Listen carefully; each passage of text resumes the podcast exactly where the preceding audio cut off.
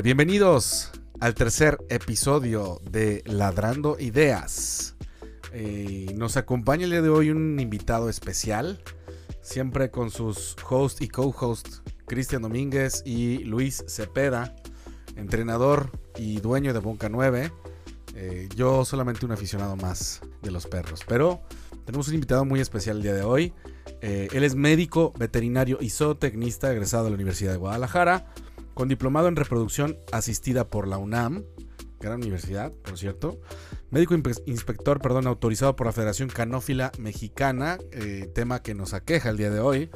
Y creador de perros de la raza boxer desde hace 30 años, Roque Gutiérrez, además un gran amigo. Roque Gutiérrez, bienvenido Roque, ¿cómo estás? Muy bien, muchas gracias.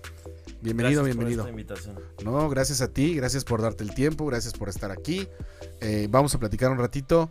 Y bueno, el tema importante que nos aqueja el día de hoy es el tema del pedigrí. Si bien, si bien lo dijimos hace rato en la presentación, eh, Roque, me, tengo entendido que estás en la Federación Canófila o estás colaborando con la Federación Canófila.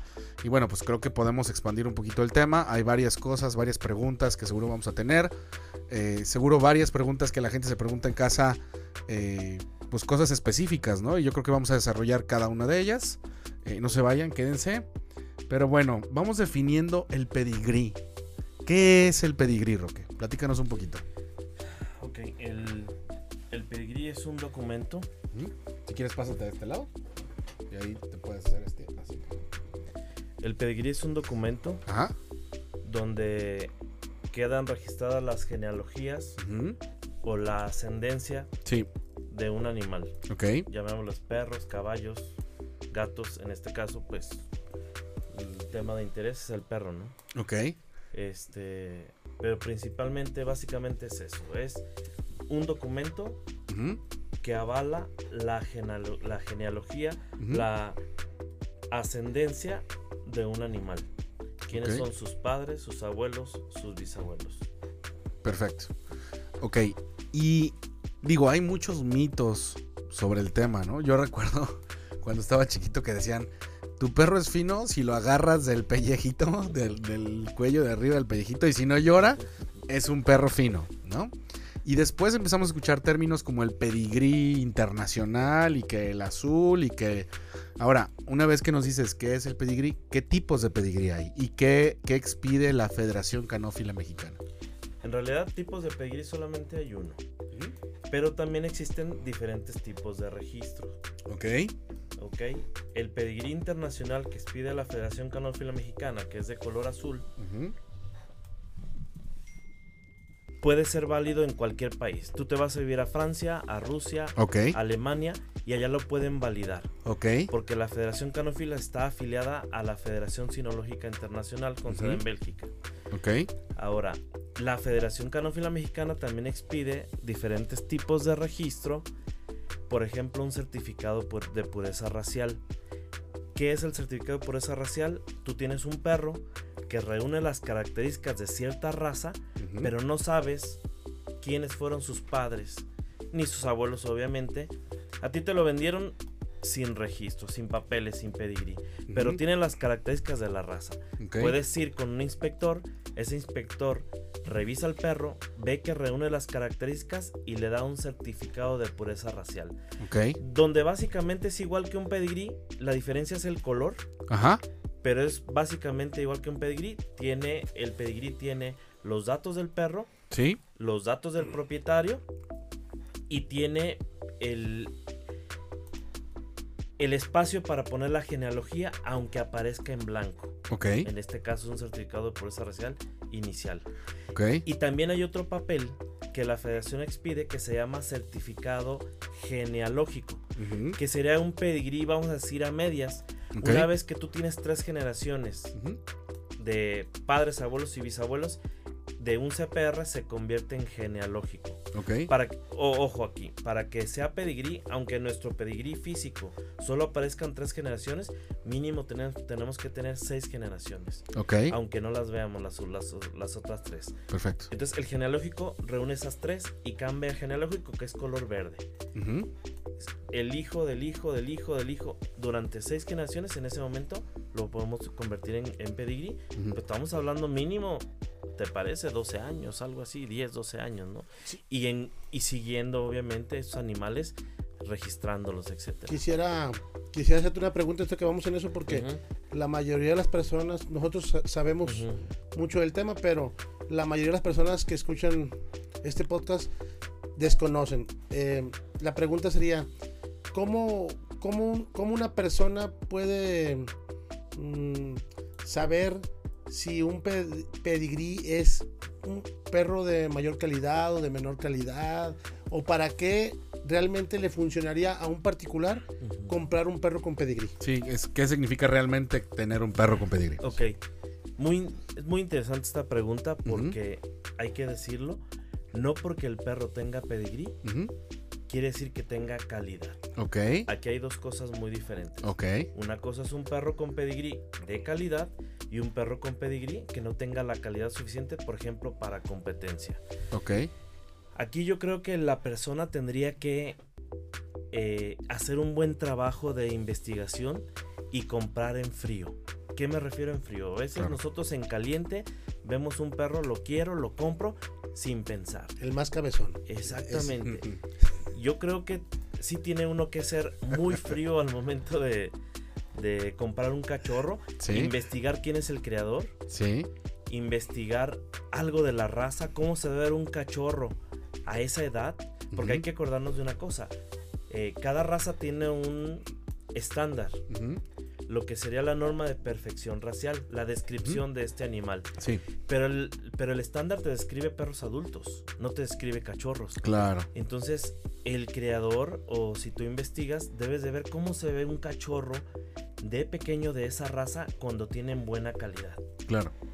Es importante eso, ¿no? Entonces tienes que hacer, yo creo que tienes que hacer un trabajo bueno de investigación, pegarte a la, la gente, a los creadores, observar, este, leer mucho, pero la mayoría de las personas no lo hace. Lo, es compra en caliente, me gusta ese perro, lo compro y a lo mejor ni siquiera tenía las características de calidad y se lo vendieron a precio de un prospecto para exposición. Claro, y también cuando hablamos de calidad, eh, entendemos, digo, a mí me parece una coyuntura interesante tenerte aquí porque tienes como parte de cada uno de los mundos, ¿no? Estás del lado del criador, que eso es importante, es muy importante porque cuando hablas de calidad, la calidad creo que no solamente significa que el perro esté bonito, que cumpla con las características de la raza, sino también del carácter y del trabajo que tiene que hacer el perro. ¿no? Y de salud además. y de salud, que esa es otra parte bien importante.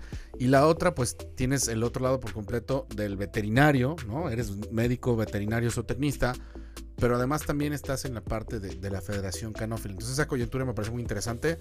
Este, pues literalmente es eh, el, el significado de tener un perro con pedigrí. Y lo, lo platicábamos en el programa pasado, ¿no? Acércate a creadores. Roque, eh, creo que hace eco en lo que, lo que dijimos el, el programa pasado, antepasado, no me acuerdo eh, que tienen que investigar, ¿no? No comprar en frío, no, perdón, no comprar en caliente, así como dice Roque. y esa investigación me parece que es muy importante. Sí, el, el capítulo pasado hablamos de criollos, de hoy estamos, hoy estamos hablando Claro. de pedigrí, pero eh, creo que todavía hay mucho desconocimiento. Incluso te platicaste que antes un perro fino se catalogaba si lo cargabas y no lloraba, era fino. A mí me Sí. tocó escuchar a personas que, no, mi perro tiene pedigrí. Y yo, a ver, muéstremelo Ujú. para verlo. Es que come pedigrí. Y digo, no, es que no son las croquetas. O sea, entonces, sí, es como eh, pareciera este, volver a lo mismo, pero es importante repetirlo, explicarlo varias veces para que la gente entienda. Y bueno, y los beneficios de un perro de pedigrí, eh, el más importante creo que es eso, que es justamente sabes de dónde viene, quién lo crió, cuál fue su abuelo, su bisabuelo y por qué tiene toda lo cual característica. Y en, en base a eso, puedes escoger el mejor perro para lo que tú lo quieres. Que sí, y eso, bueno, eso viene puntualmente a la siguiente pregunta, es eh, qué información valiosa nos proporciona esa hoja, ¿no? Esa hoja azul, este, el saber la ascendencia del perro, ¿qué significa? ¿no? O sea, entendemos el tema de la investigación, acércate con un creador, supongamos que hay un cliente que se acerca contigo, evidentemente tú tienes a tus perros, eh, crías boxer, este, tienes a tus perros con su pedigrí, y se acerca alguien, un cliente contigo y te dice, que, o sea, está perfecto, me encanta lo del pedigrí, etcétera, pero ¿qué significa la, la ascendencia? ¿Qué información para mí de valor tiene que yo sepa que él es hijo de fulano, de sutano o de perengana? Claro. Mira, es, es interesante otra vez esa, esa pregunta. Sí. Porque aquí hay una cuestión. Muchas veces cuando alguien se acerca a un creador, ujú. este, la pregunta siempre es, ¿para qué lo quieres? A lo mejor él te dice, ¿sabes que quiero una mascota 100%? ok. Y hay quien te dice, quiero un prospecto para exposición. Alguien te dice, quiero criar. O sabes que quiero un perro de trabajo. Quiero que trabaje bien. Ok. La verdad es que yo les digo, te mentiría si todas las camadas y todos los cachorros de la camada fueran de exposición. Sí. Es una mentira. O todos los perros fueran para tener su título de trabajo y fueran para competencia en, en trabajo, ¿no? Sí, en IGP. Eh, sí, entonces eh, sería una mentira. Por eso es, creo que lo importante aquí es la selección. Ahora, si tú me preguntas para una persona mm, que quiere una mascota, Sí. la importancia de un pedigrí en primer lugar para mí sería tener un título de propiedad. Defíneme qué es mascota, ¿no? Hay mucha gente que, que Sí. regularmente dice, bueno, es que mascota. Sí, ok. Creo que la diferencia de una mascota a un perro de prospecto para exposición, porque cuando, Sí. cu- cuando compras un cachorro, no va a ser un perro de exposición. Así es. Es una mascota. Bueno, perdón, es un prospecto, Sí. porque no sabes cómo va a terminar. Entonces, una mascota sería un perro que a lo mejor tú dices, no lo quiero reproducir, Ok. no quiero meterlo a exposición. Ok. Y muchas veces no quiere decir que el perro sea más malo que el perro que va a competir. Simplemente a veces, por ejemplo, en mi raza no tiene las marcas o no tiene el carácter. Marcas. Marcas, ¿Las de- me refiero a las, las manchas blancas, Ah. ¿no? Sí, hay, Eh, ciertas cosas hay que un- caracterizan, ¿no? O Exactamente. sea, creo que, ¿no? por ejemplo, yo recuerdo en algún momento comprábamos boxer, ¿no? Cuando yo estaba muy chiquito. Este, y que el blanco era una, una descalificación de la raza, ¿se dice así? ¿O era Sí, sí, sí. Lo que pasa es que. En el eh, caso del boxer, por ejemplo? Sí, e- es, en el caso del boxer es muy curioso esto. Voy a hacer ahí un brevario cultural. Sí. Los primeros boxer inscritos en el libro genealógico, cuando se creó la raza, eran blancos. Pero ¿qué pasa? Los primeros en responder a la guerra fue el Club de Múnich en Alemania y donaron perros para la guerra. El ejército lo vio tan importante y tan de utilidad. El problema es que un perro blanco era, valga la redundancia, un blanco perfecto. Ok. Entonces lo eliminan del Como estándar. un dogo argentino. Exactamente. Lo eliminan de estándar porque además, como en todas las razas que son mayormente blancas, como puede ser un gran danés cuando es, puede ser completamente blanco, dogo. o un bull terrier inglés o un bulldog, tienen problemas de sordera Ok. por la falta de pigmentación. Órale. Entonces lo eliminan del estándar. Lo eliminan 30, 40 años después de que fue la raza creada de la raza inicial, boxer. así inició. inicial, exactamente, ¿no? Ok. Entonces, este, pero no lo puedes eliminar de la genética. Claro. Cuando yo tengo dos perros marcados en blanco, lo que nosotros le llamamos flash, cuando yo los cruzo, yo tengo un esperado de 25% de perros completamente blancos. Wow. Es un reacomodo del manto, no es un defecto como mucha gente cree, no es albinismo. Mucha gente cree que es albinismo, pero los perros tienen nariz incluso pigmentada o los párpados negros, no puede ser albino. Es, es interesante este, Wow, este punto, ¿no? Sí, cabe mencionar, digo, yo conozco a Roque hace mucho tiempo. eh, tengo el gusto de conocer a Roque. Este, Roque va a Nueva York y va con varios creadores y se, se informa y él tiene como también su propio crite- criterio. eh, ha investigado muchísimo de la raza y bueno, toda esta información me parece súper valiosa para, pues para todos aquellos que nos están escuchando allá afuera. Ahora, cuando hablamos del estándar, Luis, tú que eres creador también de, de Pastor Belga, ¿qué es el estándar de la raza? Bueno, el estándar, ahorita el médico nos puede corregir, pero es donde marca las medidas del perro, pero bien lo menciona, de un adulto, de cuánto debe medir a la cruz, eh, el largo, Las la forma, la forma de la cabeza, el, el color del manto, si está permitido o no está permitido. proporciones. Pero, pero aquí algo importante que quiero recalcar, él mencionó hacer investigación. Si te gusta el boxer, si te gusta el pastor belga, si te gusta el pastor alemán, debes de investigar poquito, porque la idea es que la raza pues siga. Y para que siga la raza se ocupa tener creadores responsables, tener un buen perro y ser honesto en lo que quieres. ¿Quieres una mascota?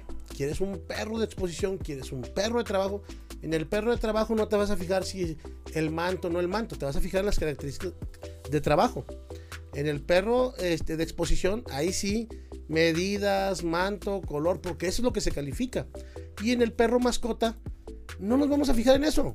Nació de un boxer, de otro boxer, los dos tienen pedigrí, pero no me importa si trabaja, no me importa si tiene las manchas colocadas en el, en el lugar correcto, si la cabeza está perfectamente. Lo quiero de mascota y no lo voy a reproducir. Perfecto. Entonces, creo que hacía falta información para las personas. Claro. Porque, por ejemplo, yo creo, no sé, ahorita que nos corrija, igual yo como creador, si yo tengo un perro calidad mascota, llega un cliente y me dice, oye, quiero un perrito.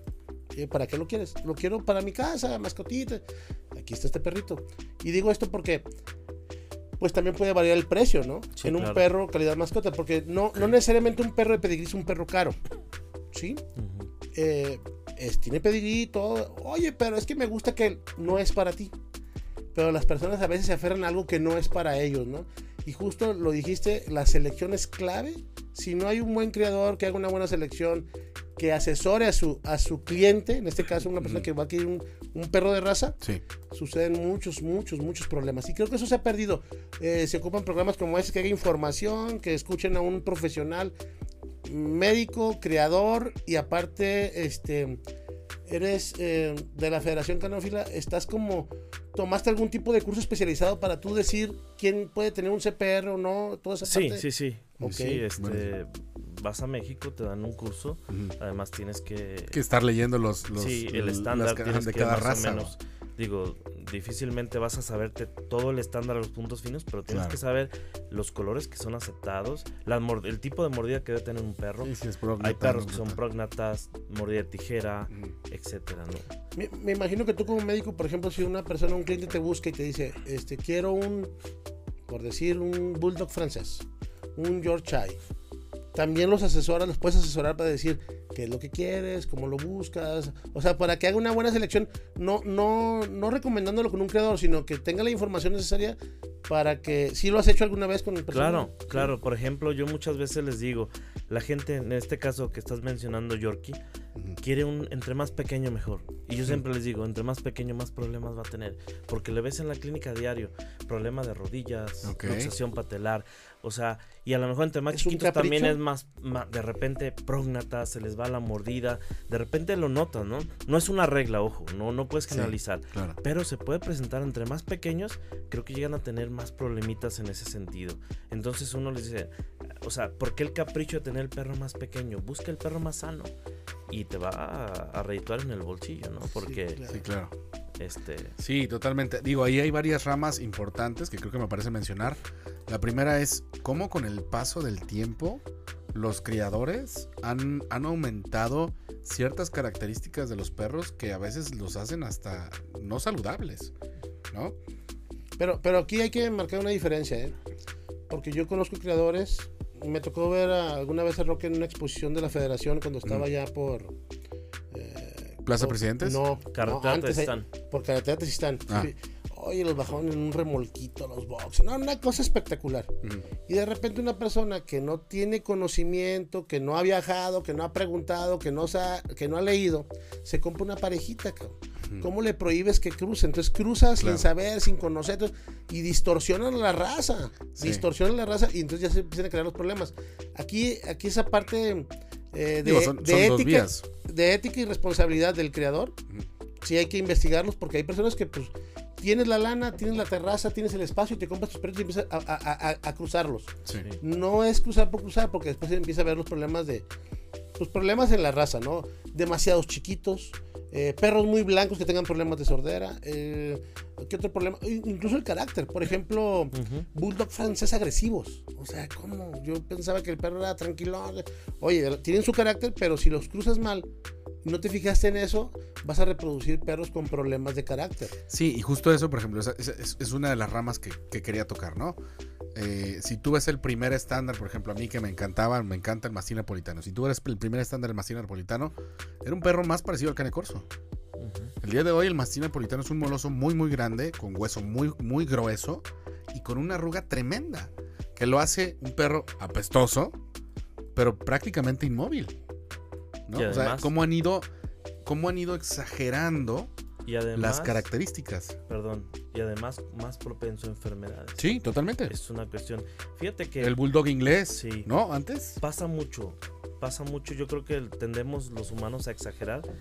Si el perro es arrugado, entre más arrugado mejor. Mejor, Si el perro es chiquito, entre más chiquito mejor. Sí. Si el perro es grande, entre más grande mejor. O sea, tendemos a exagerar.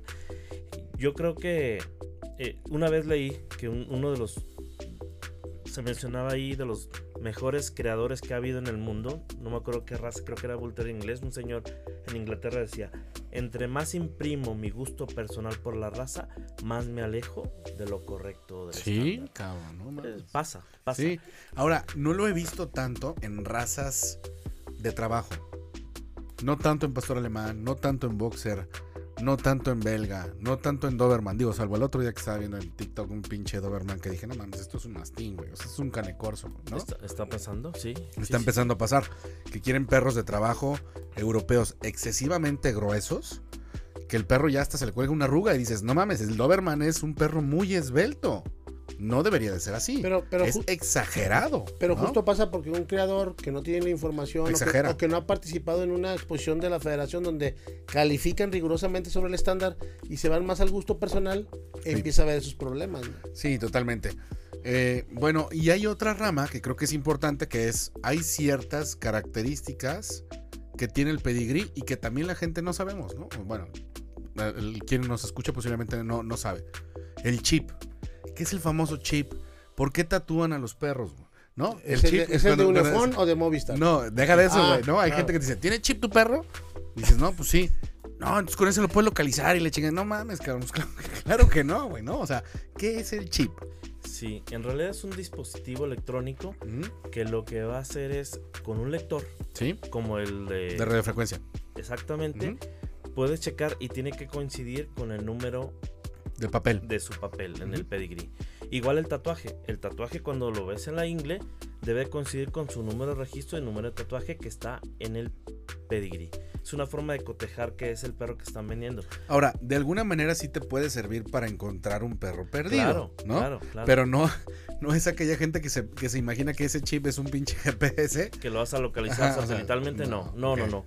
Eh, aquí, aquí es muy interesante. Una vez una persona me llevó un perro para hacer una transferencia. Tú le compras un perro a Sí. Luis y tú lo llevas para hacer tu cambio propietario. Y llevó su perro. Cuando leemos el microchip, no coincide. ujú. Al no coincidir, investigamos y resulta que el creador, no de mala fe, que estaba en Monterrey, le dio los papeles equivocados. Vendió una hermana a Torreón, le dio el pedigrí del que se vino a. Guadalajara y viceversa. estaban Las actas de nacimiento Es- cruzadas. exactamente. Eso es de Monterrey, cabrón. Pero- Con primas. ¿Se equivocó? O sea, fue un Sí, error. fue un error. Eh, Pero se- se resolvió. Se resolvió muy fácil, pero a lo que voy es, el microchip ayudó a esto, ¿no? Sí, Claro, Porque totalmente. muchas veces el tatuaje se puede llegar a perder un poco, les crece el pelo, no es muy visible Ah, y está el Pero, microchip pero como por un ejemplo, si se, refuerzo. si se pierde mi perro y llega a tu clínica, este, tú, tú checas el, el- el- con tu lector, checas qué, qué información, puede- a qué información puedes acceder tú. Ok, el número de ese microchip está en el registro de la Federación Canófila Mexicana y tú dices, ¿a quién pertenece este número de microchip? Creo que son nueve dígitos, 12 dígitos o algo así. ¿A quién pertenece? La federación dice, pertenece a un bulldog francés, a un pastor belga malinois, este macho eh, de tal edad que pertenece a tal persona. Es una forma de localizarlo. Órale, Sí, sí, buenísimo. sí. O sea, es una Y forma la de mayoría, creo que la mayoría de veterinarias este, tienen ese tipo de lectores, ¿no? Para checar. Incluso en algunos países ya están exigiendo, o en México ya está pro- eh, eh, promoviendo que todos los perros tengan chip. Sí, bueno, sí, creo que y sería interesante porque así puedes saber a quién le pertenece ese perro que andaba en la calle y Claro. lo puedes multar. Creo que sería interesante, de ahí sería otro, Otro otro, tema tema, Otro programa completo. Sí, Sí, sí, sí. De acuerdo. Cabe mencionar lo que decías de la información importante. eh, el pedigrí es una herramienta para el creador. Porque sabes de dónde viene, Claro. quiénes eran los padres, los abuelos, si eran campeones, si no eran campeones, este, etcétera, ¿no? Si tenían enfermedades, ahí también viene, aparecen las enfermedades. Ahorita en la actualidad, eh, la federación está intentando hacer pedigrís, pero genéticos donde por ejemplo tú dices mi perro tiene una enfermedad mielopatía degenerativa Sí. y este perro no lo tiene ok pues cruzo uno que no lo tiene con lo con el otro que es portador para que mis cachorros empiecen a limpiarse Claro. si cruzo dos portadores puedo tener el problema Claro. entonces eh, ya están empezando a hacer ese ADN no nada más de, del- de identificación, sino de enfermedades para empezar A limpiar las a limpiar, a tratar de, de Para, limpiar para, para hacer el creador todavía más responsable, ¿no? Todavía más Exactamente, sí. responsable. Ahí aparece si tu perro se le hizo estudio de displasia de cadera, si la tiene, no la tiene, o luxación patelar, eh, etcétera, ¿no? Displasia de codo. Eh, eh, displasia de codo, el ADN, se le hace el ADN, entonces al rato, oye, te vendieron un hijo de tal campeón y resulta que a lo mejor no era, que se da. Claro. Y ahora con esto son como candaditos. Pero además es un título de propiedad. Tú no vas a competir, tú no vas a crear. Pero el perro me pertenece. Se te salió y lo tenía el vecino enfrente. Oye, el perro es mío. ¿Por qué? ¿Cómo le compruebas? Se llama Bobby, Bobby, me mueve la cola. Pues a todo el mundo le mueve la cola, aunque no lo diga Bobby. en cambio, yo con el papel le digo, me Está aquí, pertenece. está. Es como Aquí una dice, factura. Como una factura, exactamente. Ese es un punto importante. Es una factura, es una herramienta para el creador, sabiéndolo leer Ujú. en cuanto a enfermedades, en cuanto a ascendencia, quiénes son los padres, los abuelos, los bisabuelos. Entonces, creo que tiene muchas, muchas ventajas por ahí. Y, y- y quiero recalcar algo ahorita que mencionaron. Es importante, pedigree y no papeles, porque me pasó a mí con un cliente, llegó un perro, un husky muy bonito y no tiene papeles. Y doy por sentado que tener papeles es, pedigrí. tener un pedigrí. Y pues me saca como 40 copias de no sé qué. Y le dije, en una tienda le vendieron un perro con papeles. Ajá. Sí, unas copias de no sé. O sea, le digo, señor, la timaron. Claro. O sea, porque estos papeles no es un pedigrí. Aquí está diciendo que usted lo adoptó y que le costó tanto, que tiene tantas vacunas, pero son literal copias. Ujú. El pedigrí es un pedigrí, es un papel que tiene incluso este Hologramas. holograma de seguridad, Sí, y puedes verificar en internet. o Porque ahora hay gente, me ha tocado ya ver, Que los, los que, falsifican. que los falsifica. Sí. Sí. Oye, ahorita que estás hablando de ese tema, me parece súper interesante. Híjole, es un tema delicado, es polémico, pero mm, he escuchado, hay mucha gente que dice, no, es que, digo, a mí no me consta, pero que dicen, es que fulano le montó papeles a no sé qué. ¿Qué nos puedes decir de ese tema? Yo creo que sí. O sea, va a haber quien- gente que lo haga. Ajá. Pero, Si no tienen este holograma, pues evidentemente no. le no. montan papeles a un carro, imagínate que pero a- aquí va a ser la ética del creador. ¿Ok? Aquí hay una cuestión. Este, tú puedes montar papeles, Sí. pero acuérdate que la, la O sea, montar papeles significa falsificar los papeles de un perro. Decir que el perro es hijo de tal campeón a lo mejor, Ujú. sino que qué razón tendría falsificar, Claro. decir que es hijo de tal campeón y a lo mejor era de cualquier perrito de, de sí de raza, pero que no era no era campeón y No tenía las campeón. características que tú buscabas. Ahí te, te vendieron una mentira. exactamente. Claro. El ADN en este momento juega un, un factor importante en ese sentido. Ah, hubo un caso de una persona que vendió un perro, de un perro famoso de Mm. cierta raza. Cuando llegan dicen, oye, no se parecen. Compraron dos perros. Sí. No se parecen. Capaz que vamos haciéndole ADN. Como el perro famoso ya tenía ADN, hacen ADN a sus cachorros Tendría que salir. para que hacer que- comparación y resulta que no eran hijos. Chinga. Imagínate, es un- se, hizo, se hizo un, un bronconón. Pero, hasta en pero, el- pero ahí ya es hasta de- legal, ¿no? Es la claro. cosa, porque me, me estás, me estás, me fraude. estás mm, Fraude. fraudeando. fraude, es fraude. Sí, entonces el que lo haga o no está consciente o es demasiado consciente y, y- y no y le vale, pero su carrera va a ser muy corta en ese sentido. Claro. Al que le gusta, a los que nos gusta crear, sería una tontería hacer algo Algo así. algo así, Sí. creo yo. Mira, eh, yo soy muy fan del perro lobo checoslovaco, ¿no? Ahorita que mencionas la mielopatía degenerativa, eh, en el perro lobo checoslovaco se da mucho. Es una raza, pues, especial en el sentido de eh, las hembras entran en el celo cada año, no es cada seis meses como el regular el resto de los perros. Un macho completo está hasta los dos años.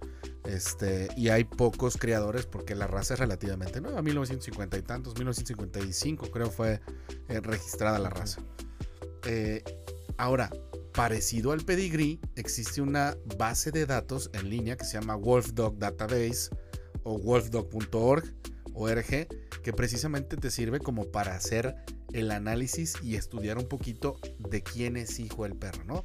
Publican ahí las camadas, no es un pedigrí mexicano, es, es literalmente una base de datos que es parecida al pedigrí, que tiene las características de lo que estás diciendo, donde puedes ver quién es el papá, quién es la mamá, quiénes son los papás del papá, la mamá, etcétera, y hay pruebas que se llaman bonitación, ¿no? Porque como es una raza delicada, Es una prueba que le hacen al perro para ver que no sea un perro arisco, miedoso, este, que no sea un perro agresivo, ¿no? Porque son tocados por ciertos jueces eh, de alguna forma en la que podrían agreder.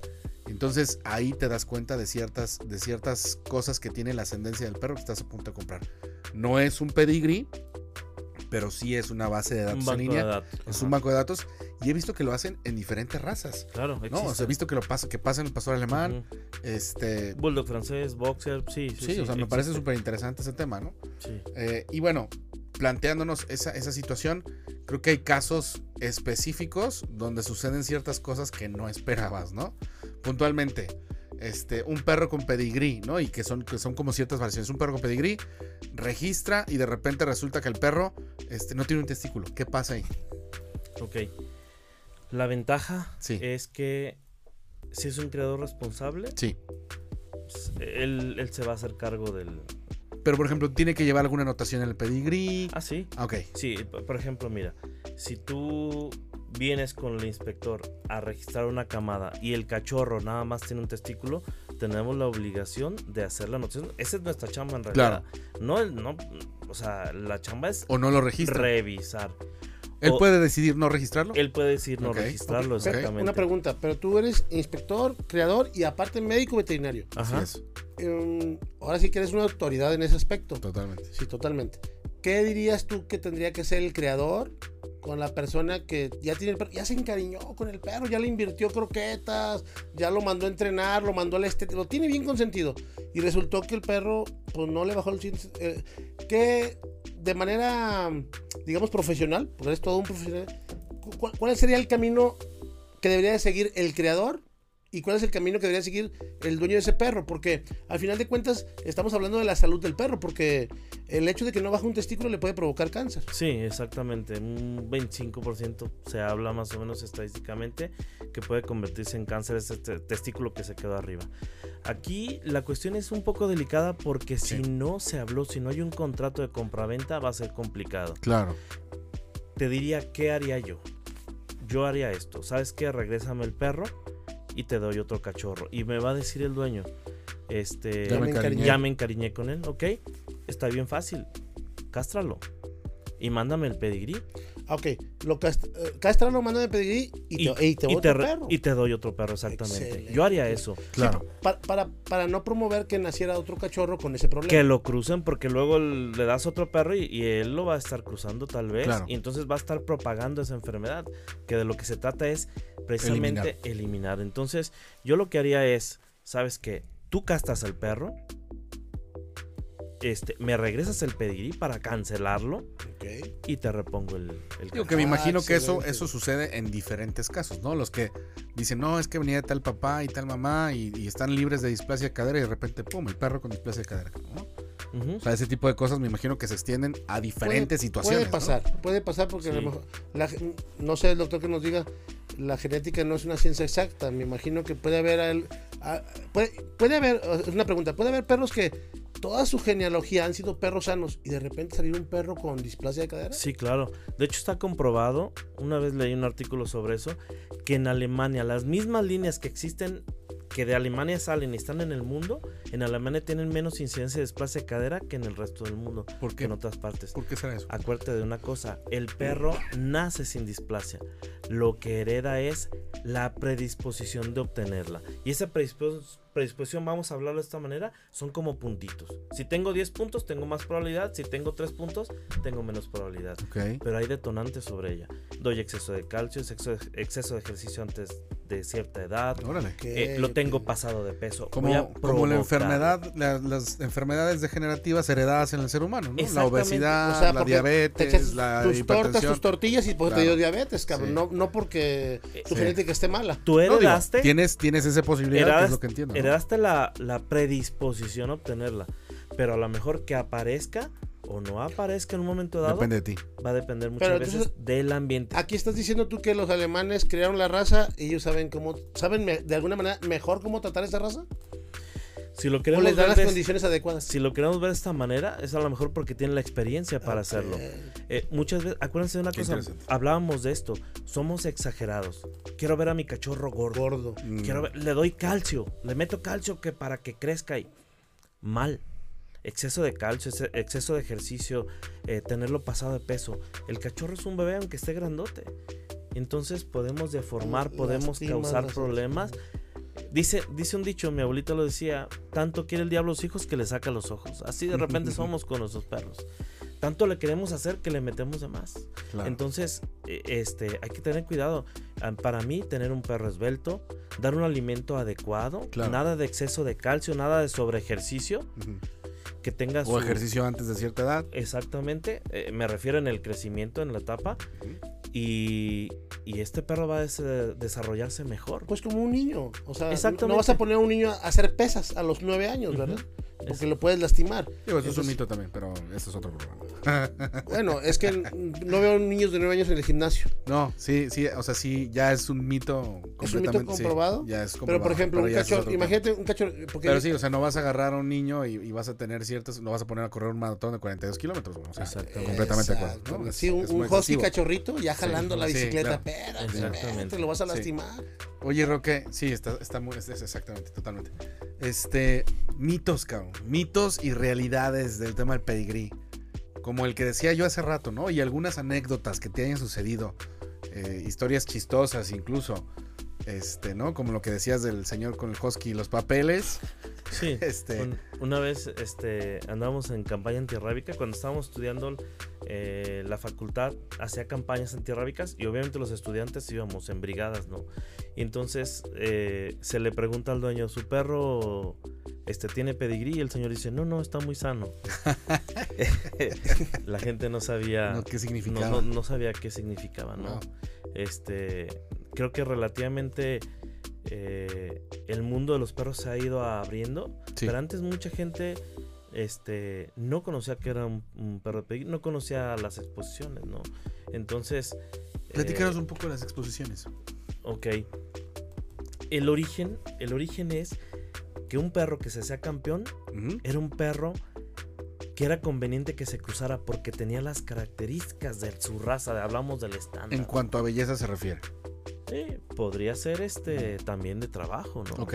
Porque acuérdate que O sea, hay dos tipos de exposiciones. eh, bueno, de Varias. Posición y competencias. y eh, de competencias, no de exposición, sino de competencias. Hay varios tipos de competencias. Pero acuérdate de una cosa. Aquí hay una situación este, que me parece importante mencionar. El- los perros fueron creadas, fueron, las razas fueron creadas con una función zootécnica específica. Sí. Entonces yo, yo tenía, ah, no, ah, la persona que, que creó al pastor alemán tenía una, en su mente, una razón específica. Él quería crear el, eh, un perro de pastoreo que fuera muy eficiente. Y resulta que el perro pues, era de orejas paradas, tenía cola así, el perro que era mejor pastor hizo pruebas, y de ahí, si a lo mejor el perro hubiera sido chato orejas que es, a lo mejor el pastor alemán hubiera sido así. Claro. Porque nos, antes se fijaban en las características en la de- funcionalidad. En la funcionalidad, más que en las características físicas, ¿no? Entonces, por ejemplo, antiguamente hacían competencias con schnauzer miniaturas a que matara ratas. El que matara ratas más rápido en un cajón Estaba entretenido. era ¿no? el- Estaba sí. chido eso. era el más efectivo. Pero ¿no? ahorita sí, no podríamos transmitir una, una cacería de ratas para ver cómo nos Ya va. sé. Entonces, ah, lo primero es eso.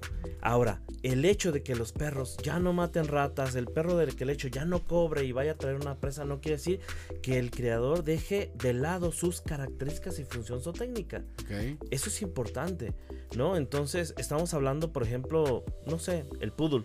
El poodle, eh, mucha gente cree que el, el corte de pelo es un capricho. No es un capricho. Ellos eran perros de charco, perros de agua, como le llamaban. Cuando yo era niño, eran perro de aguas. Tiene que ver con su, con su, el origen de su nombre. Ok. Poodle. Era un perro que entraba al agua a, a cobrar la presa, a traer la presa. Pero resulta que con ese pelaje se hacía muy pesado y se cansaba, gastaba más energía. Lo empezaron a pelar y se dieron cuenta que tenía problemas de neumonía o de articulaciones. Entonces empezaron a dejar, a cubrir, a cortar ciertas zonas Sí. donde no era problema y a, cub- y a dejar cubierta donde protegiera, por ejemplo, Órale. pulmones, articulaciones. Por eso los pomponcitos ahí en las articulaciones. Mucha gente cree, que- Bueno, cree que que es yo, yo pensaba que era por belleza, pero Sí, me qué está- mamón, me- ¿no? estoy aprendiendo algo. Sí, qué mamón. ¿Cómo se, lo ve- dejó, se veía el perro muy pomposo, pero en realidad es una utilidad. O Es- sea, claro. Tiene que ver con su función. su era para técnica. protegerlo de no Claro. del pecho, de las articulaciones. Órale, qué chido. Claro. Y aparte, pues lo haces ver eso bonito. Exactamente. Bueno, ya, Ya ahora, después- ya en las exposiciones, pues empiezan a, a ir perfeccionando ese corte, ¿no? Hacerlo más, ciertamente, ¿no? El bulldog, ¿por qué es chato? ¿Por qué tiene la nariz así? ¿Por qué tiene las arrugas? Porque era un perro del carnicero. O sea, si sostenía la presa, un perro prógnata no la va a lastimar. No lo va a lastimar, lo va a sujetar. Y si sangrada, la sangre podía correr por aquí, igual No que el boxer. Y la nariz respingada para que no lo soltara. E- Este, pro- este programa es hecho para, este, para todas las personas y para desmentir y toda esta cuestión, eh, compartir un poco de cultura. Sí. Ah, Hablando de eso, Doc, ¿por qué? Porque a mí me encantan los Doberman. A mí me gustan los Doberman. ¿Por qué se le cortaba la cola al Doberman y por qué se le cortan las orejas al Doberman? Yo tenía esa misma pregunta. ¿Por qué? Porque a ¿Por mí, qué hay a mí- bueno, de- otectomías? desde mi punto de vista, Ujú. desde el punto de vista y me van a odiar, un Doberman sin corte de cola y corte de orejas no es Doberman. Que se Desde- vayan a la chingada. los No, no, no, no, ya no me gustó. Parece chango. Podemos decir lo que queramos, parece chango, parece un chango así, pues no me gusta. Y yo Bueno, me enamoré del eso. Doberman de las películas, así, ah, qué bonito Doberman. Y después ya aprendí que era un perro de trabajo, que inclusive fue diseñado para perro de, perro de guardián, perro de sí, seguridad. Sí, claro. Eh, Ese eh, fue- entonces, no sé si sepas la historia, para que nos compartas por qué, por qué el corte de orejas y por qué el corte de cola. Sí, bueno, aquí. Que, perdón. Digo, no sé si puedo decirlo o no, Este. pero bueno, este, el, el tema de corte de orejas, eh, según yo tenía entendido, eh, era un tema que porque corría según una, una vena, este, que si en algún momento llegaban a pelearse o a cortarse se podía desangrar el perro y no sé qué, pero no sé si tiene que ver con eso o no. Ok. Aquí, aquí, hay una, aquí hay una cuestión interesante. Los había protocolos de amputación de cola y orejas en el Código de Hammurabi. El Código de Hammurabi es un libro más antiguo que la Biblia. Ok. Entonces, se hacía con cierta función. Ciertamente, por ejemplo, imagínate un perro peleando con un jabalí, con un oso, y que le rasgara. No había antibióticos en esos tiempos, no había este, quien suturara. su- ajá, se podrían morir desangrados. Sí, sí. Wow. El origen tenía que ver con la función zootécnica. Órale. Ahora, Igual que el poodle. específicamente, exactamente, específicamente ya hablando de Doberman, Luis Doberman, su creador en Alemania, él era cobrador de impuestos. Imagínate a finales de 1800, donde cruzando los caminos había gente que los asaltara. Entonces él pensó en un, en un perro que lo protegiera y hizo varias cruzas de las razas que- que había. No hay uno, no, cabe mencionar que no hay... Es un misterio. Es un misterio, él nunca dijo que cruzó, pero por ahí gente que llegó a Dice su que casa tenía de- como Rottweiler y no sé si, ¿no? este, incluso se dice por el color azul, se dice que hasta Guaymarán, que también el origen es alemán, y Pincher, Sí, obviamente. tiene, tiene ahí una. Tiene, digo, en, sus pigmentaciones, Sí. tiene sepia, tiene eh, Azul. black and tan, que es negro y, el- oro, Ajá. azul, que es como grisáceo, Sí. y tiene albino. Y tiene ahora salen. Sí. Bien Entonces, feo, por cierto, está la chingada. aquí la situación es que él en su origen les cortó el para que parecieran diablos, Ok. para causar impresión. Él Órale. pensó en, en las En orejas. el impacto visual en que. el impacto visual. Que- lo y- persuasivo tenía- que podía ser el perro. Sí, No, y, le, y le atinó, güey, porque un perro con un Doberman con No, las no, orejas no, así no, se ve. Deja de Imponente, chingón, o sea, se ve imponente. imponente, Ahora, sí. ¿y la cola? Ok, acuérdate de una cosa, la cola, una, se la pueden lastimar, pero también es una forma en la que te está diciendo que está alegre.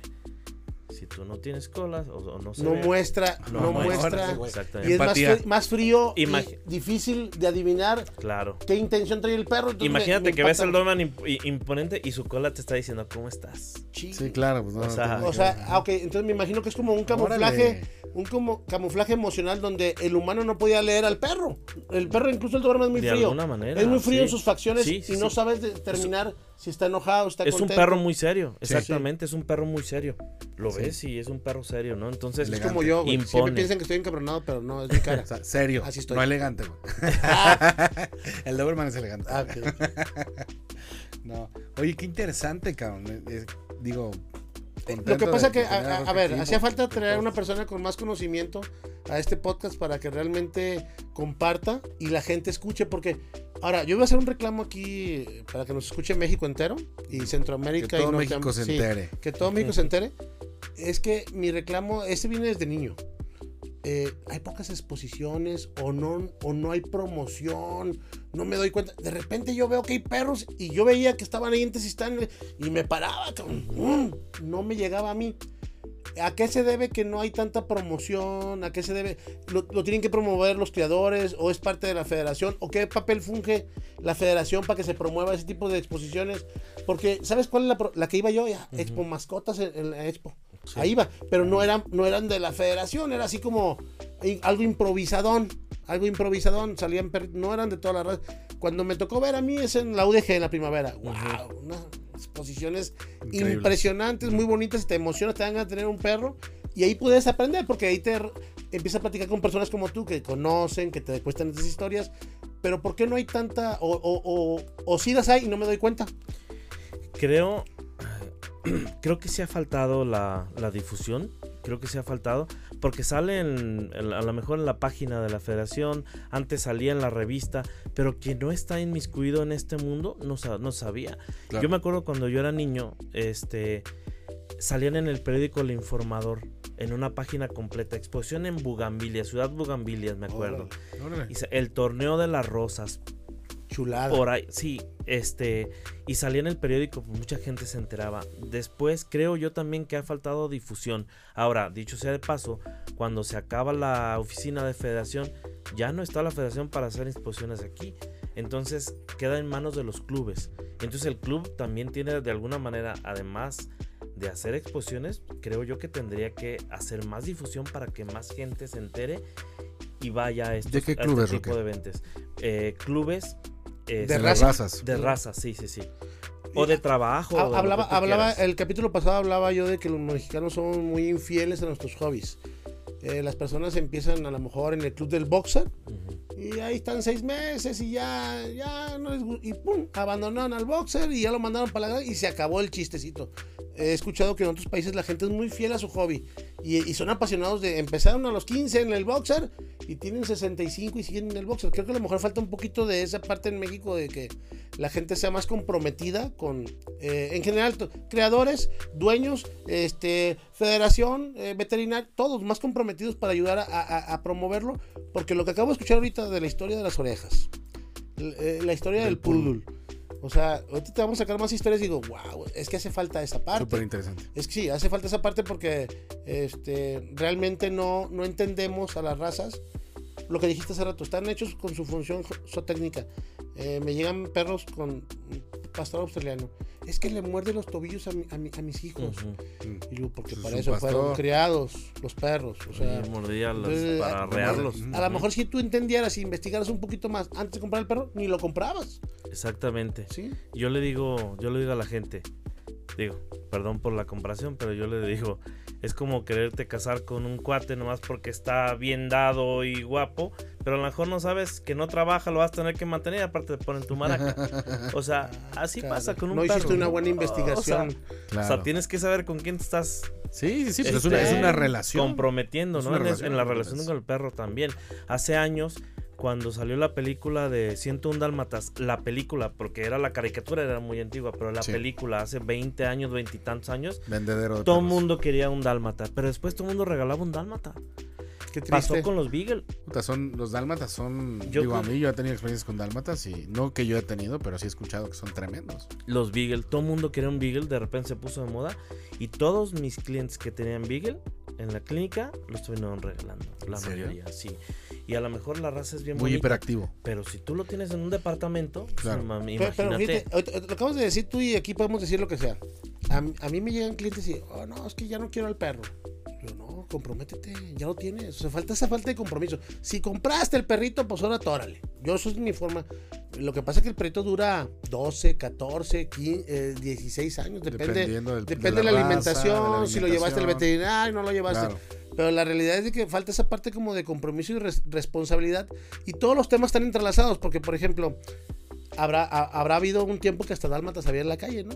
Si hubiera habido un chip donde sabes de quién es el perro, vas y le pones una multa, pues ya no sueltas al perro, o sea, ya te haces responsable. Claro. Es como que todos esos temas están como relacionados. Mira, todavía hay gente que te dice, lo regalo, ¿no? Y se, se ven con a quién se lo regalan, etcétera. Hay gente que va y los abandona, cabrón. sí, está Ahí cabrón. en el pinche bosque, o sea, en algún momento llegas y, oye, ¿puedo pasar con mi porro aquí? No, No. puedes. Y te dices, ¿por qué no? Porque los Que ha habido, ajá, ha habido mucha gente que llega aquí al bosque y los deja, cabrón. Dices, no mames, ¿qué pedo con la gente?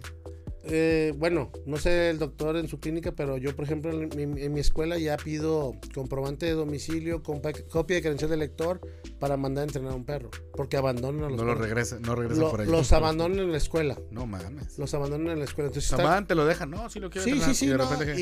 y, y, pues bulto de croquetas buena, te dan tu anticipo y bye. Jamás vuelven a contestar el teléfono No, y no viven en la dirección que dieron. No, no, no, no, no. Ocupa un teléfono de tu casa, otra persona que no vive en tu casa. O sea, ya así una... referencias. Y las personas se sacan de onda. ¿Y por qué eso? Porque abandonan el perro. Así sea fino y así sea criollo, así sea lo que sea, con pedigrí, ¿no? Así sea con lo que sea. Entonces, digo, está complicado esta, esta temática de, de las modas de perro.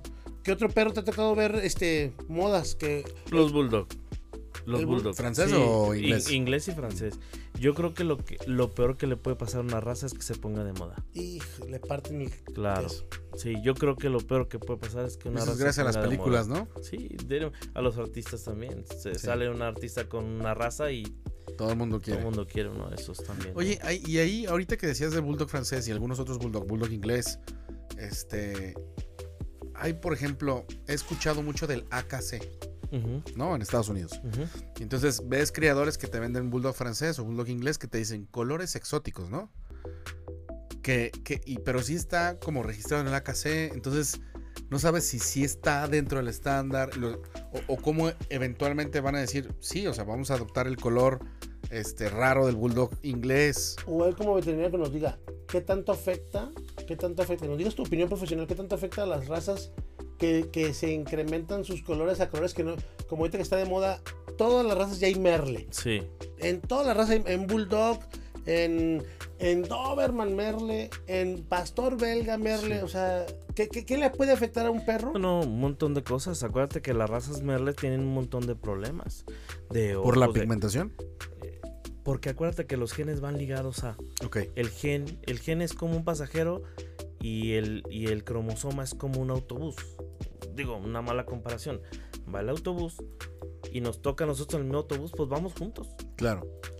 Y entonces se arrastran ciertas cosas. Eh, En los humanos de repente acuérdate que en- a lo mejor en niños que tienen un problema, además de tienen problemas de corazón, además de la trisomía 21, o sea, se juntan ciertas ¿Por qué? Porque los genes van en paquetes muchas veces. Ok. Entonces, eh, los perros merles tienen muchas broncas. O sea, que si el Bulldog francés ya tenía unas ciertas enfermedades y luego ahora, ahora hay Bulldog francés Merle, Sí. le estás agregando otras enfermedades. Sí, sí, sí, sí. Totalmente. O sea, De por hecho- una moda, por una moda. Eh, y te lo digo, eh, por ejemplo, nosotros eh, veo yo mayor número de problemas en perros exóticos que en sus colores, como lo llaman, tradicionales. Por ejemplo, hablando de Bulldog. Ciertamente, porque además, creo que es una teoría mía. Además, dicho sea de paso, es. eh, si tú tienes un bulldog campeón, no lo vas a echar con otro perro que no es de su raza. Claro. El que le vas a echar al que no es de su raza, a lo mejor es el, el perro bulldog que no habían hecho selección de crianza, que no, han que no habían hecho selección de salud, y es el que vas a cruzar con otra raza. Entonces, además arrastras esas broncas. Creo yo que también tiene que ver con eso. Sí, claro, totalmente. Nadie que va a cruzar una perra de otra raza para meterle Agarra uno características finísimo. agarra el mejor, el campeón, No. el más limpio en salud. No. Por Yo creo que tiene que ver mucho con eso también. Una pregunta, Doc. ¿Qué opinas de, lo, de las razas nuevas? Eh, el Golden Doodle. No son razas, son perros mestizos. Bueno, pero, de acuerdo. bueno pero, pero quieren. O- o- o- la gente lo nombra como si ya fuera una raza, el Golden Doodle. Sí, sí, sí. Y y esa parte que comentas es importante y me, me lleva a otra pregunta. Perdón, digo, va, va, creo que va de la mano. Llega alguien y dice, quiero hacer una raza. ¿Qué, Ah, qué tiene que pasar para que esa raza sea Para reconocida formar una y, se, raza. y, se, y se integre Son en este... muchísimas generaciones. Ok. Muchísimas. Y hablando de raza a, a grosso modo, es que sus ancestros directamente tengan las mismas, su descendencia tenga exactamente las mismas características que sus ancestros y hacia atrás. Para llegar a eso, pues, te vas a tardar. Mucho tiempo. Porque acuérdate que una- hay una cosa, tú, el- la primer cruza, lo que le- se le llama F1 en genética, de repente te avienta para todos lados. Y luego tú tienes que seleccionar y los vuelves a cruzar y también te puede lanzar para todos lados. O sea que tienes que sacar primero varios F1 para después de ahí seleccionar las características que tú Que quieres. tú quieres, pero son muchas generaciones. Sí, claro, sí, sí. Estamos sí. hablando yo creo que mínimo 10 generaciones. Como acaba de salir en una, años. una ¿Y qué- raza nueva aquí en México que se llama Calupo, que es un lobo. Es un perro lobo Perro lobo mexicano. Se supone. Color negro. ¿Y sí está registrado en la federación? Sí, Ok. sí, pero nada más este es válido aquí en México. El perro no. O sea, si lo exporta, no Ajá, tiene validez no para tiene validez. revalidar el lugar. Exactamente. Eh, se supone que era una raza que ya existía antiguamente y la rescataron, por ahí va el tema. Pero está, esos perros están en el grupo 11, donde está también los bullies ahora, pero no, pero su pedigrí no es este internacional todavía. Wow. De repente tú ves perros, Esa raza entonces la aprobó la Federación Canófila Mexicana. sí, Pero Ok. nada, nada más en México. porque Sí, sí, sí. supone que era una raza que tenía un origen más antiguo, exactamente. Entonces me imagino que están intentando rescatarla, no, no sé exactamente, porque no se puede hacer CPR eh, de esos perros. No se puede hacer un CPR. No, no. ¿Qué diferencias, digo, no sé si tú lo sepas, qué diferencias tiene el calupo con un pastor alemán negro? Es, mm, a lo mejor los ojos, Los a lo ojos, mejor claros. ciertas proporciones. Exactamente. Ojos claros. El carácter, me Ajá. imagino, ¿no? Eh, sí, sí, sí, debe. Sí, o sea, que es de lo que iba, ¿no? O sea, yo no soy fan del calupo. Eh, si quieres un perro que parezca un lobo y sea negro, pues cómprate un pastor, cabrón, un pastor alemán negro, ¿no? O sea, es mucho más adaptado al ser humano y este y es algo parecido. Sí, sí, no hay, no hay muchos. Yo no me ha tocado registrar ni un solo calupo, ni una sola camada. Este, en varios años.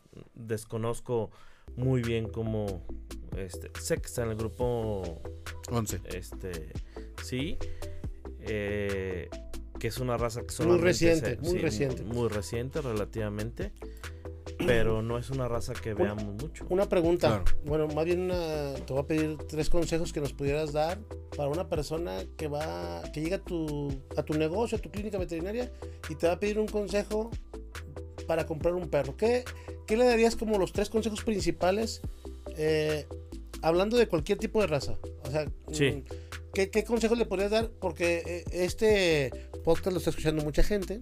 Entonces hay de que, gente, llegar, hay que llegar Barack No, Obama, güey. No sé lo si que pasa es que, ahora sí que hay que exprimir esa información porque en Sí, realidad, claro. en realidad creo que pasa lo mismo contigo que con los entrenadores y con Un saludo a César Millán que también nos está escuchando, güey. probablemente que no se acercan porque oh, es que es costoso. Aquí estamos la oportunidad, es más, incluso que nos hagan preguntas Claro. para que la próxima vez que tengamos un invitado podamos hacer esas preguntas. ¿Qué, qué, ¿Cuáles serían los principales tres consejos que darías a las personas antes de comprar un perro? Lo primero creo que tendrán que ser muy honestos con ellos mismos, muy honestos en el sentido de decir cuánto tiempo tengo, cuánto espacio tengo, cuál es mi estilo de vida, para que sepas si el perro que estás pensando adquirir Se adapta. se adapta a eso. Imagínate que tengo un perro de cacería y lo voy a meter en un departamento, no tengo mucha oportunidad de sacarlo a caminar. O yo quiero salir a caminar y me compro un Yorkie. No, ojalá. pues lo vas un a bulldog tronar, ¿no? inglés, O ¿no? un bulldog Oye, inglés, a- ¿no? O sea, eso sí es crueldad animal. Claro. Eso sí es crueldad animal, porque estás sometiendo a un, a un perro a algo que no, No es lo de él, que no tiene el espacio, que va a sufrir, que y lo quieren a fuerzas dom- a- acomodar en un lugar donde no va. Exactamente, te quieres comprar este un San Bernardo y, llevártelo al sí. Entonces, creo que creo que lo primero tendría que ser muy honesto en tu estilo de vida, en, en el espacio que tienes y en el tiempo que tienes, porque hay que dedicarles tiempo. Sí, claro. Una vez una persona, una, una señora tenía dos niños, era mamá soltera y me dice, quiero un perrito para mis hijos, ¿ok? Este, ¿cuál es tu estilo de vida? Bueno, yo trabajo todo el día, mis hijos, como soy madre soltera, tengo mis hijos en guardería, lo recojo en la, en la prácticamente tarde-noche, ya llego con ellos a cenar y le digo, cómprales unos pajaritos, un Claro. perro". Un peluche. Me dice, no, no, es que yo quiero un perro. De verdad, no, no puedes tener un perro ahorita. No tienes el tiempo. El perrito hay que educarlo. Se va a quedar mucho tiempo solo. No tienes ahorita el tiempo del, del perrito. Cómprales un pajarito. Les va a hacer buen- bien una mascota. A lo mejor un pajarito, un canario. Le pones de comer, le pones su, agua, agüita, su agüita. le limpias. un pececito, pero un perro no es, Es mucho creo más yo que no complicado. es exactamente, ¿no? Entonces, eh, eh, creo que lo primero es ser muy honesto con tu estilo de vida, con tu espacio, con el tiempo que tienes. Ese sería el primero. En segundo, eh, buscar ser muy responsable también en el momento de buscar el creador. Mucha gente también eh, busca el más barato y no necesariamente es el mejor. Aquí va una, Claro. una historia. Yo iba por mi, por mi hijo, llevaba a mi hijo al kinder, lo recogía. Y una señora me dice, oye, tú eres veterinario, sí. Fíjate que quiero comprar un, perro, quiero un Yorkie. ¿Ok? Este, le pasé teléfonos de quien yo sabía que creaba. En ese tiempo yo no era inspector todavía. Bueno, ya había sido inspector en la federación. Allá, yo trabajé en la federación hace 20 tantos años. Pero todavía la federación no me autorizaba como, como inspector en la clínica. Entonces le dije, mira, te recomiendo a tal persona. Yo sé que ellos crían esta raza. Después me la encontré y me dijo, no, es que sabes que este perro me lo daban más barato y lo compró. Pero al poquito tiempo el perro no tenía ni seis meses y me lo lleva a revisar y tenía luxación en las dos rodillas. No manches. Imagínate lo que cuesta una cirugía de rodillas. rodilla. Tienes que meter clavo, me imagino. No, en ese ¿No? tiempo, no, se les, eh, en ese tiempo se hacía una, un desgaste para hacer la corredera troclear más grande y que la no se corra la rótula. Salió más bla, caro bla, el caldo que las albóndigas. le iba a salir más caro. Mejor hubiera comprado de una vez con un creador donde a lo mejor tenía el Garantías. pedigrí Claro. y tenía garantías en ese sentido. Entonces, también yo creo que a veces lo barato puede salir caro. Sí, caro, caro es lo que no justifica su valor. Eso es lo que tiene que entender la gente allá afuera. Exactamente, ¿no? Entonces, eh, ese sería el segundo punto. Investigar bien dónde estás comprando tu perro y qué garantías. Oye, ok, tú tienes, tienes muy finos, tienes, pero ¿qué garantías me das? Si el perrito sale con un problema de estos, que de alguna manera Displasia. tiene que, ¿qué garantías me das, no? Claro. Entonces, ahí sería un, un- un punto importante también, ser investigar a quién le vas a comprar el, el cachorro. Y muchas veces la gente se va a una tienda de mascotas donde le venden un perro entre azul y buenas noches, Sí. medio de raza, y le hubiera costado con eso más barato un perro de raza pura de muy buena calidad. Sí. Pero bueno, ese es otro punto. El primero, ser honesto con lo que, con tu estilo de vida, con lo que tienes, con el tiempo, con el espacio. Segundo, hacer una buena investigación. Y el tercero, bueno, estar muy comprometido con, con este, con lo que vas a hacer, ¿no? O sea, porque Pues un perro es para- 12 años, 13 años, este, 14 Yo, años. yo a las personas les digo, la verdad, eh, el perro nos da la oportunidad de darle ejemplo a nuestros hijos y a nuestras familias del compromiso que podemos tener con las personas en la vida. Si no te comprometes con el perrito y no le cumples al perrito, pues tampoco le vas a cumplir al socio, ni al amigo, ni nada. La verdad, esa es mi forma de verlo. Yo veo a las personas y digo, no, este cabrón te va a sacar la vuelta en la primera que puedas porque a la hora que lo ocupes se va a ir para un lado. Igual que con el perro. Y otra cosa, este, yo le, cuando ya tienes al perro y te comprometes, yo les he dicho a los, a los dueños de perro que una lección que dan, desgraciadamente, es que los perros duran 12, 14 años. Entonces se van, se van primero que nosotros, eh, la mayoría. Entonces eso da una oportunidad que los chavitos, los hijos de nosotros, puedan experimentar esa parte de la partida de un ser querido, ¿no? Porque quieres al perrito y te ayuda. Pero para eso hay que tener el compromiso y llevarlo al perro. Claro. Desde cachorro, desde juvenil, adulto, e incluso en su vejez, ¿no? Que el perro ya este, se orina, ya no puede caminar, ya está canoso, ocupa cierta comida especial. Y hasta eso ¿verdad? tiene que llegar la responsabilidad y atenderlo como, como debe de ser. Entonces creo que nos hace falta cultura, nos hace falta información, pero excelentes consejos los que nos está dando. Sí, eh, híjole, está muy interesante. Este, yo creo que tendrá que haber, haber alguna segunda parte. ¿Cómo Este? Ah, ok. digo, ya, ya si estamos. va a haber segunda parte, que nos manden las preguntas. Sí, sí, sí. vez. Digo, to- todos aquellos que nos estén escuchando, hay, hay una parte de Q&A ahí en el en Spotify. Este, pueden mandar todas sus preguntas. Este, pero bueno, seguramente en algún momento habrá una segunda parte. Me parece un tema súper interesante. eh, todo lo que nos platica Roque. Eh, y por desgracia, bueno, llegamos a- al fin del programa. Y me gustaría que nos dejaras con alguna conclusión, la que tú quieras, Roque. Este, aparte, digo, los consejos que me parecen muy valiosos, pero que cerraras con alguna conclusión. ¿Sirve del o no sirve el collar de de lo que tú limones? quieras. ¿Sirve o no sirve el collar de limones? Que nos diga. No, no, no, es, es una Es una leyenda urbana. Este, mi conclusión sería es respetable quien quiere adoptar un perro. Ok. Pero también hay que respetar al que quiere comprar un perro. Porque ahora lo queremos hacer sentir mal. Adopta, no compres. Claro. El que yo compre un perro de raza, como dicen por ahí, no va a afectar al que al, al perrito que se adopte, ¿no? Claro. La diferencia de un perro de raza es que tú tienes ciertas características que tú estás buscando. Por ejemplo, un boxer difícilmente va a morder a un niño. Ujú. Un pastor belga, pues te va a cuidar para, te va a servir para cuidar tu casa. Un pastor alemán te va a servir para cuidar tu casa. Y a lo mejor el otro perro, pues hasta le abre la, la puerta al, Sí. al ratero, ¿no? Entonces, si tú quieres ciertas características y una raza, pues no está mal. Hay que respetar los dos puntos. Quien Sí. quiera adoptar, adelante, bienvenido. o sea, hay que aplaudirlo. Quien quiera comprar un perro de raza, bueno, también hay que aprender a respetarlo. Fíjate que tocas un punto bien importante. Lo dijimos creo que en el primer programa, ¿no? Yo, yo lo mencioné, les dije, porque algo salió del tema de los perros adoptados, etcétera. Les dije, déjense de mamadas. Si no hubiera perros de raza, o sea, si, si quisiéramos todo el mundo adoptar un perro, no existirían las razas especializadas. No habría perros que buscan personas que están en los terremotos, no habría perros que, que- que ayudan a, a- a ciertas cosas, perros de servicio, perros de, de este, para Sí. diferentes cosas que, que ayudan al ser humano. Acuérdense que cuando dicen es el mejor amigo del ser humano es porque tenía una función o tiene una función que ayuda a la gente. Entonces, si no, si no quisieran tener criadores, no habría razas especializadas para que hicieran cosas específicas que rescaten en el agua. O sea, hay muchas Bueno. cosas que, que detecten drogas. Hay muchas, corra- muchas cosas que si no quisieran criadores, esas razas no existirían. y lo dije hace rato, los temas están entrelazados. Realmente, por ejemplo, el problema de tanta población de perros callejeros, de perros en los em, para adopción, los centros de adopción, Ujú. que está inundado de esos perritos, es justamente por la falta de información, por la falta de responsabilidad Sí. de las personas que compran un dálmata porque salió una película, Ujú. lo suelta, se cruza y andan.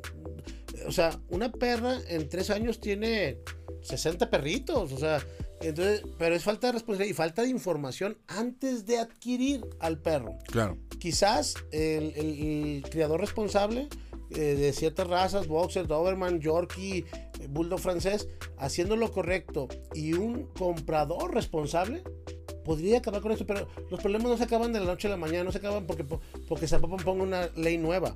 Se acaban haciendo cultura desde hoy para que en 15, 20 años las cosas cambien. Pero hay que empezarlo a hacer desde hoy Claro. con información, con programas como estos que, que compartas tú esa.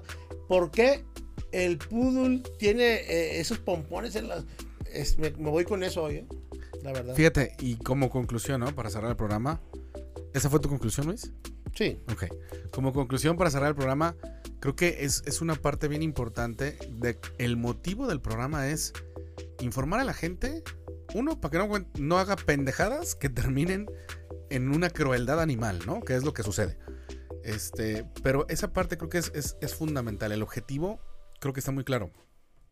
Tener a personas como Roque que vienen aquí y alzan la voz y nos dejan llevarlo a sus hogares para que entiendan cuál es la función zootécnica de tal raza, ¿no? Por qué cortaron hacia el pueblo, por qué había ciertas cosas que tenían que hacer con los perros y para qué funcionaban. Eso les va a ayudar a todos allá afuera a tener una buena relación con lo que próximamente puede ser una mascota para ellos. Y entonces eso sí va a evitar que existan perros en la calle, perros abandonados, ¿no? Y que no exista esa crueldad animal. Creo que ese es, eso, esa es mi conclusión. O sea, me quedo con ese objetivo del programa.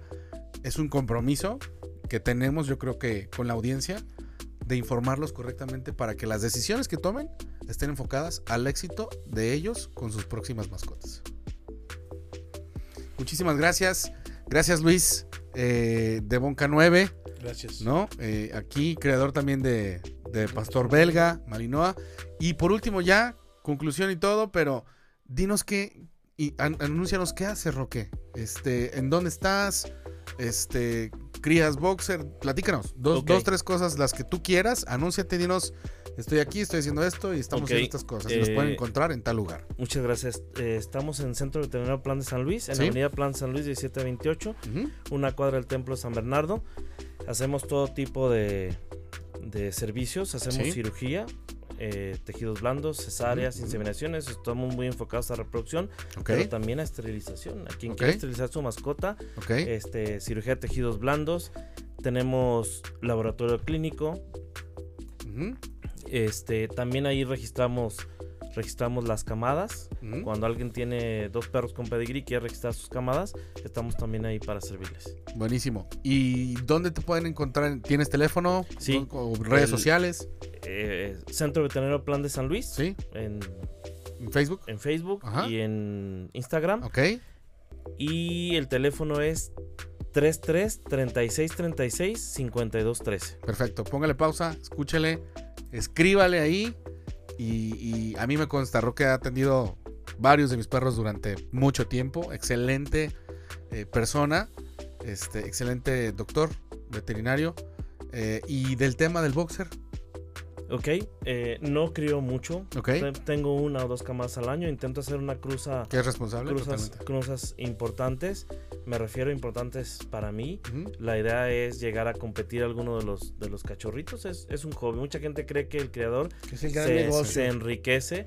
La verdad es que se le mete mucho dinero, mucho Sí. esfuerzo, muchas desveladas. Mucho tiempo. Este, si nos pagaran por juntar lo que hacen nuestros perritos, ya fuéramos millonarios. Claro. Porque hacen, a veces son máquinas de hacer este Sí, del baño. del baño. Entonces, es, es, es, es una pasión. Creo yo que más que un negocio, eso es una pasión y un gusto. Buenísimo. Bueno, pues muchísimas gracias. Luis, ¿dónde te pueden localizar a ti? Al 3334 65 12 38. Ujú. Eh, Redes sociales. Escuela Canina Bonca 9 en Facebook, Instagram y TikTok también. Buenísimo. Y a mí no me localicen porque yo no hago nada.